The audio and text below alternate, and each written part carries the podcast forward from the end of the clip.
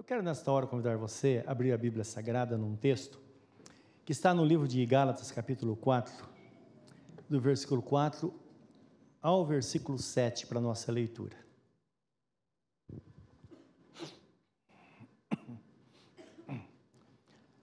Com a Bíblia aberta, quero orar com você, pedir que Deus fale conosco através desta palavra, quero dar graça ao nosso coração.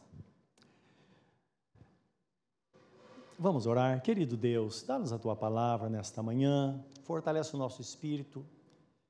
Que ao voltarmos para casa devemos lembrar de tantas coisas, mas principalmente daquilo que o Senhor falou conosco.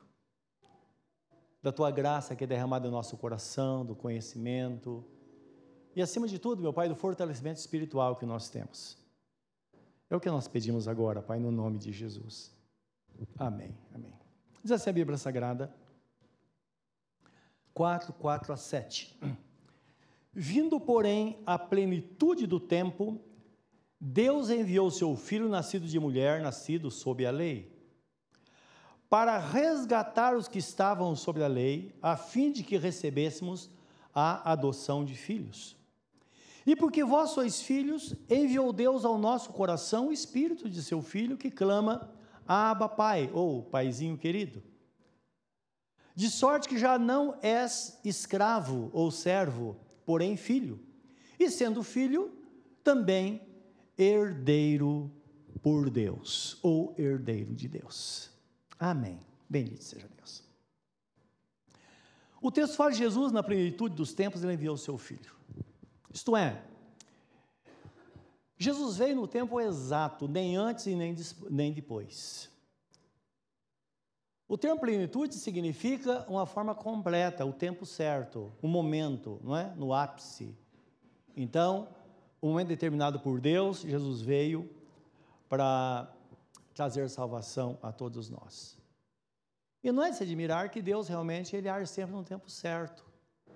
Como há um tempo determinado para todas as coisas da nossa vida, Houve o tempo da vinda de Jesus e há o tempo para a nossa salvação também. É uma coisa impressionante que as pessoas que têm encontro com Jesus, elas se lembram do momento e sempre ela fala: Eu não podia ter esperado mais. Foi o um momento. E nós sabemos sempre a visitação de Deus é naquela hora.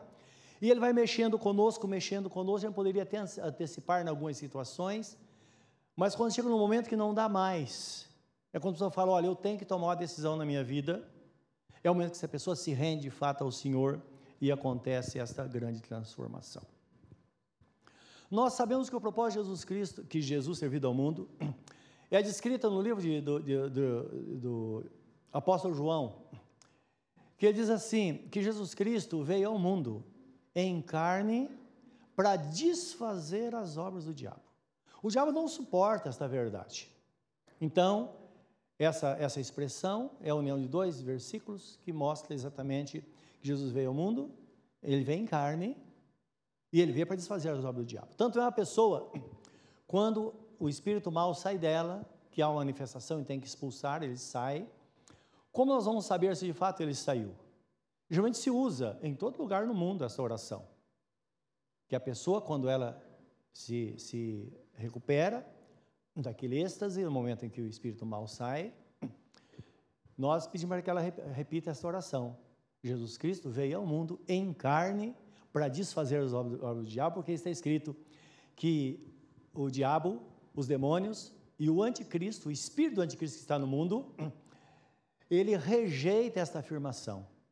Não crê que Jesus Cristo veio ao mundo em carne para desfazer as obras do diabo. Então, no livro de, da segunda epístola de João, capítulo é, 1, 7, fala que é, o espírito do anticristo já está no mundo. Não é? E como conhecer o espírito do anticristo? Todo aquele que nega que Jesus Cristo veio ao mundo em carne, ele está possuído por o espírito do anticristo. Então, quando alguém diz, não, Jesus, imagine, ele é um profeta, mas ele é um homem, ele é, é, é, é Adão que veio. É não, Jesus Cristo ele veio ao mundo em carne, porque é o Deus Todo-Poderoso que assumiu a natureza humana para nos salvar e para desfazer de fato as obras de Satanás. Então isso nos guarda até de qualquer tipo de ensinamento que foge desta palavra, não é verdade? Então nós sabemos de fato de que forma nós podemos nos livrar dos maus ensinamentos. No livro de João, fala da encarnação de nosso Senhor Jesus Cristo. Então, João é, 1,14 fala, o, é, o escritor falando, né, ele diz assim: que o Verbo se fez carne e habitou entre nós, e nós vimos a sua glória como a glória do unigênito do Pai. Então, aqui, a, João, que escreveu os evangelhos, está falando, não é? Nós vimos que o Verbo, isto é, Jesus, que é a expressão do próprio Pai, ele veio ao mundo em carne, não é? E nós vimos a glória dele. Então ele contemplou e essa glória que o João fala é a glória que eles viram lá no monte da transfiguração. Que eles viram Jesus glorificado no monte da transfiguração. Então, ele fala dessa glória e mais tarde o apóstolo Pedro também fala desta glória, não é? Como Deus havia prometido que Jesus viria para nos salvar. E ele veio para nos salvar. Como diz lá no livro de Gênesis, que, que quando o homem caiu, então Deus disse que da semente da mulher nasceria um homem que esmagaria a cabeça da serpente. E muitos outros profetas falaram. O profeta Isaías fala do, do Emanuel que viria, não é? Mais tarde ele fala, Isaías 9,6, ele fala do nascimento de Jesus, porque um filho se nos deu, um menino nos nasceu, um filho se nos deu, e o seu nome será é, conselheiro, maravilhoso, pai da eternidade, príncipe da paz, Deus forte. Então, tudo apontava para esse grande dia que Jesus viria para nos salvar e reinar, porque o texto fala no, no capítulo 6, ele fala assim: e, e, o principado estará sobre os seus ombros. Outra Bíblia fala: o governo estará sobre os seus ombros. Mas a palavra é, é, é, principal desse texto, não é? A raiz é o principado, falando de um príncipe que viria para reinar. Isso é muito importante para nós, não é? Que um príncipe significa, um principado é um território governado por um príncipe. Então você vê os, aqueles territórios que, dominados pela Inglaterra, por exemplo, é, quando fala do príncipe, do, do príncipe de Gales, por exemplo, por exemplo, é um território governado por um príncipe. Então Jesus governa sobre um território indicando a salvação individual de cada um. É interessante que alguma dessas, a maioria dessas pessoas que vão ser batizadas hoje, os pais estão servindo ao Senhor. Mas a salvação, a salvação dos pais não dá o direito a eles a entrar na presença de Deus. Então cada um precisa fazer a vontade do Senhor. Então guarda isso. Quando você ouvir alguém falar, oh Deus, vai salvar Ferraz e Vasconcelos de ponta a ponta, vai salvar o Brasil, guarda, não é esse o propósito de Deus. Deus não faz isso. Os discípulos foram repreendidos por Jesus quando eles pediram para Jesus, eles, eles eh, eh, deram a entender, ou perguntar para Jesus, Senhor, o Senhor vai conceder o reino a Israel nesse tempo? Jesus falou, não vos compete saber os tempos e as estações que Deus preparou para si? Mas quanto a vocês, vão e preguem o evangelho em todos, até os confins da terra. Ora, se o povo de Israel, se os discípulos esperassem isso, eles iam esperar até o ano de 1948. Acho que 14 de maio de 48 foi que a nação de Israel foi reconhecida como nação de novo. Dois mil anos depois. Então, isso não está no plano de Deus, meus irmãos. O plano de Deus está em salvar você, salvar sua família, como está escrito, crendo no Senhor Jesus será salvo tu e tua casa. Você vai ser uma luz entre os seus parentes, até que todos sejam salvos. E as pessoas que você tem contato, elas poderão ser salvas também. E ele vai governando individualmente. E quantas pessoas que só ela serve o Senhor na família? E a família é abençoada e guardada por causa dela. Então, o principado vai estar sobre os seus ombros e o seu governo não terá fim. Então, lembra, o nosso reino não é deste mundo, porque ele nos transportou do reino das trevas para o reino do Filho do seu amor. Amém, meus irmãos? Então, guarda, esse é outro caminho que nós seguimos, aquilo que a Bíblia Sagrada, de fato, nos aponta, não é? Em Isaías 53, nós vemos o grande sacrifício dele, um texto longo que fala que ele, é, ninguém, quem deu crédito à nossa pregação, começa o texto, né? Porque ele foi surgindo como um broto, como um renovo em terra seca. Mas verdadeiramente, diz que ele, ele, o seu, seu parecer e formosura era tão assim judiado pelo trabalho que ninguém o desejava. Mas verdadeiramente, diz no versículo 4, 53, ele eh, levou sobre si as nossas dores. O castigo nos traz a paz estava sobre ele, pelas suas feridas nós fomos sarados. E no final do texto fala: o justo, o meu justo, com a sua justiça, justificará muitos, porque ele intercede pelos seus fios, pelos santos, por aqueles que hão de herdar a salvação. É? Então, falando da obra de Jesus, ele verá, o texto fala: ele verá o fruto do seu penoso trabalho e ficará satisfeito. Então, quando ele olha para um de nós, para esses irmãos ser batizados hoje, Jesus, ele fala ao Pai: Olha, valeu a pena, não é? Mais um, mais cinco, mais tanto, é assim por diante não é verdade? E nós estamos empenhados em fazer a obra de Deus. É uma obra que nós passamos a nossa vida. O pastor Sam falou sobre a questão de não ter aquela sensação assim, parece que ele não está cansado, não é? Mas o nosso físico vai desgastando, não é verdade? E eu sinto isso toda a minha vida. E eu cheguei conversando com ela em casa e disse: Puxa vida, está fazendo 60 anos que eu comecei a trabalhar e nunca mais parei. Com sete anos de idade, meu pai comprou uma enxada e eu já esperava isso. E eu fui para a roça e estou na roça até hoje. Não é? Então é assim. É assim. Mas por outro lado, Deus dá saúde, Ele dá paz, Ele dá alegria, Ele dá todas as coisas. Deus é bom, é assim mesmo.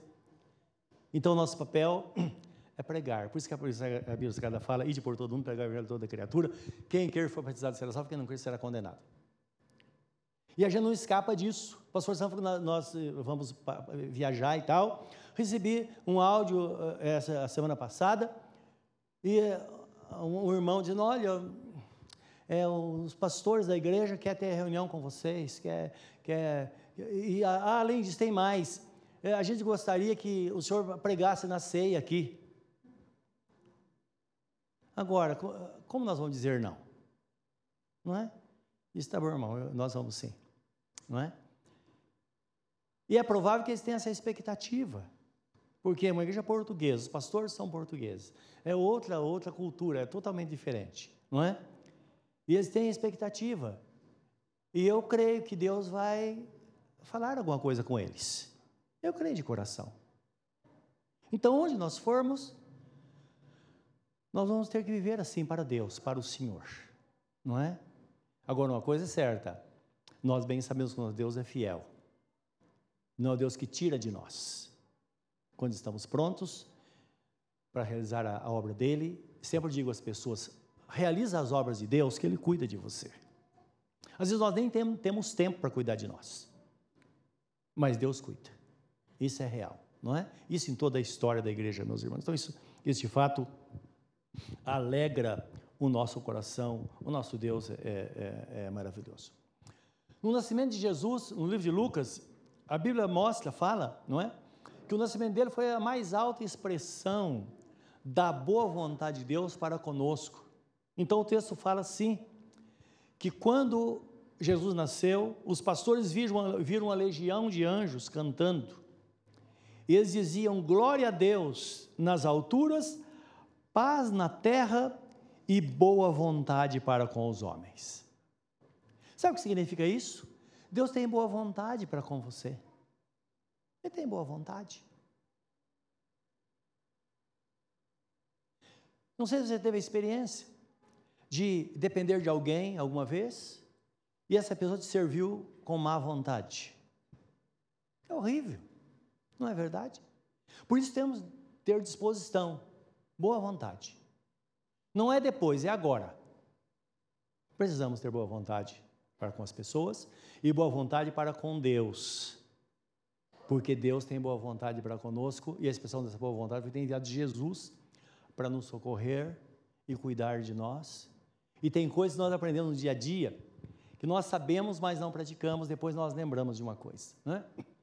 Esse testemunho maravilhoso da, da Camila, quando nós recebemos aquela oração que alguém enviou para nós, aquela Expressão de desespero da, da mãe.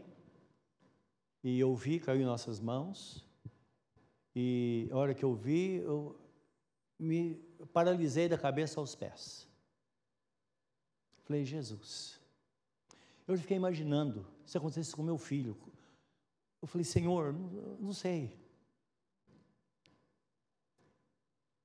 Então, tem coisa que não pode esperar e nos ensina.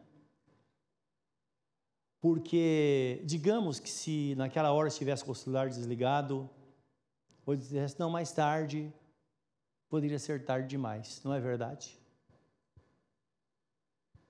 Ah, mas Deus fez de qualquer forma. Ora, é muita coincidência que 20 minutos depois da oração eu recebo o retorno que essa querida é, reagiu. Hoje nós entendemos por que, que Tiago fala, irmão de Jesus, fala: se alguém está doente, o que deve fazer? Ah, ficar lá em casa esperando para ver se alguém adivinha, se Deus revela alguém? Não. Alguém está doente, chame os pastores da igreja e faça oração.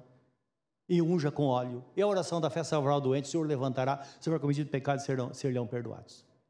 Então, na minha concepção, a primeira pessoa que deve ser comunicada deve ser os pastores da igreja, para que a igreja entre em oração imediatamente. Porque isso pode mudar a história de uma pessoa. Ora, está escrito, meus irmãos, não foi à toa que ele disse isso. E tem pessoas que estão doentes, às vezes por tantos problemas, e fica sabendo muito depois, porque alguém falou e tal, e chega a nós. E as pessoas poderiam ter evitado muito sofrimento, porque às vezes tem um momento ali, você tem que, você tem que agir, não é? Estávamos ontem numa, numa, numa festa, no aniversário de um dos irmãos, tinha muita gente e tal, e a esposa falou com a pastora Sandra que o marido estava, o marido estava um senhor já idoso, muito doente, muito doente, os médicos não descobrem o que ele tem, coisa assim. Ele estava lá, Aí a pastora falou: olha, ele, ele, nós temos que orar por ele hoje. Eu falei: agora. Aí eu chamei, estou aqui todo mundo na festa fazendo e cantando e tal. Tirei ele num canto, conversei com ele, falei: Jesus pode mudar a sua vida. E até contei, olha, contei para ele o que aconteceu com a Camila. Porque ele não conhece nada de Jesus. Aí impus as mãos sobre ele e orei por ele. Eu creio que a mão de Deus tocou nele e ele vai ser completamente restaurado. Então é assim que a Bíblia Sagrada nos fala, meus irmãos.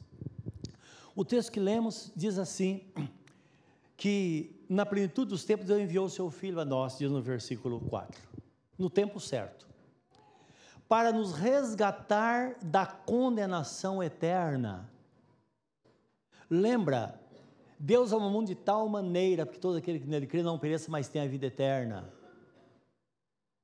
E para a pessoa se perder, ela não precisa fazer nada, porque o mundo já está perdido.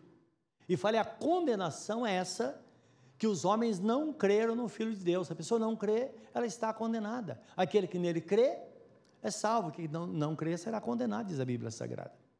Então, ele enviou Jesus para morrer para que nós pudéssemos livrar da condenação eterna. Versículo, isso, versículo 6 diz assim: para nos dar a adoção de filhos aos que nele creem. Então lembra, nós nos tornamos, nós somos adotados por Deus como filhos. Isso somos filhos. O texto fala no versículo 7, no, no versículo 6 ainda, nós somos filhos, então nós somos herdeiros de Deus. E quando fala que nós somos herdeiros, herdeiros de Deus e co-herdeiro com Cristo, isso já diz no livro de, no livro de Romanos, é, cordeiro com Cristo, então diz que nós temos os mesmos direitos que Jesus Cristo tem, assim como uma família pode ter um filho legítimo. Se ela adotar um filho, esse filho adotado, legitimamente adotado, ele terá todos os direitos que o filho legítimo tem. Não há diferença. Então nós somos esses filhos de Deus, mediante a salvação, não é? Em Gálatas 3, é, 3, 26 a 27, se você ver na folha seguinte, ou na folha anterior, né? Nós vimos o 4, 3, 26 e 27, olha o que fala sobre essa promessa. Então é algo assim maravilhoso que fala. Então nós sabemos que uma pessoa está em Cristo, ela precisa crer e ser batizada. Não é isso? Agora, olha o que fala. Versículo 25. De maneira, desculpa, 26, 25. Mas tendo vindo a fé, já não permanecemos subordinados ao aio. Isto é, está falando da proteção da lei uh, dos judeus antes de ter Jesus. Versículo 26. Pois todos vós sois filhos de Deus mediante a fé em Cristo Jesus. Isso nós sabemos. Porque todos quantos fostes batizados em Cristo Jesus vos revestistes de Cristo. Dessarte. Não pode haver judeu nem grego, nem escravo nem livre, nem homem nem mulher, porque todos vós sois filhos de Deus em Cristo Jesus. Então em Cristo todos são iguais. E se sois de Cristo, também sois descendentes de Abraão, herdeiros e herdeiros segundo a promessa. E qual a promessa que Deus fez a Abraão? Que nele serão benditas todas as famílias da terra. Então, em Cristo, nós somos abençoados e também abre-se uma porta para que a nossa família seja abençoada. Isso é tão grande que Paulo, escrevendo aos Coríntios, quando fala da relação familiar, ele diz assim: porque o homem crente, ele santifica a mulher se ela não for. E a mulher crente santifica o marido se ele não for crente. E dizem de outra sorte, os vossos filhos serão imundos, mas agora são santos. Isto é, se o pai ou a mãe serve a Jesus, os filhos são santificados também.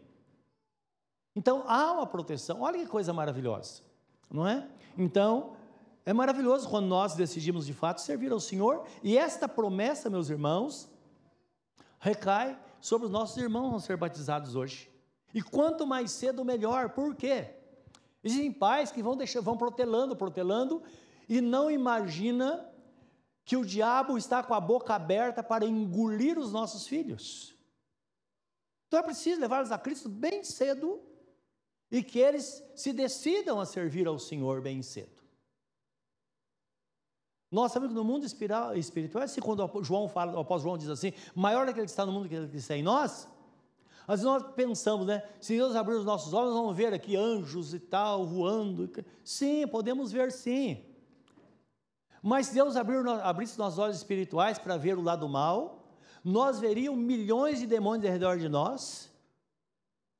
E esses demônios com a boca aberta, como um cachorro vira-lata que quer alimento pulando em você e tentando tirar o filho do seu colo, da sua proteção. Então precisamos tomar cuidado. Logo cedo, imprimir a palavra no coração, ensinar ele, olha, creia, creia seja tenha a proteção de Deus. Revista-se do Senhor Jesus, porque está escrito, e certamente depois trabalhar incansavelmente para que os nossos filhos se mantenham no caminho, para que sejam adultos abençoados, cheios do Espírito Santo e Deus prometeu abençoar até mil gerações daqueles que creem no seu nome. É trabalhoso, mas vale a pena dedicar a vida ao Senhor e não perder os nossos filhos para o mundo, nem para o celular, nem para as mídias sociais. É o que Deus fala: ensina a criança andando pelo caminho, sentado em casa, na hora de dormir, esteja lá, fala de Jesus, diariamente. Reprove aquilo que deve ser reprovado e aprove aquilo que deve ser aprovado. Porque o mundo está aí, fazendo de tudo, jogando a isca, não é? E de repente, qual será o nosso futuro? Viemos até aqui.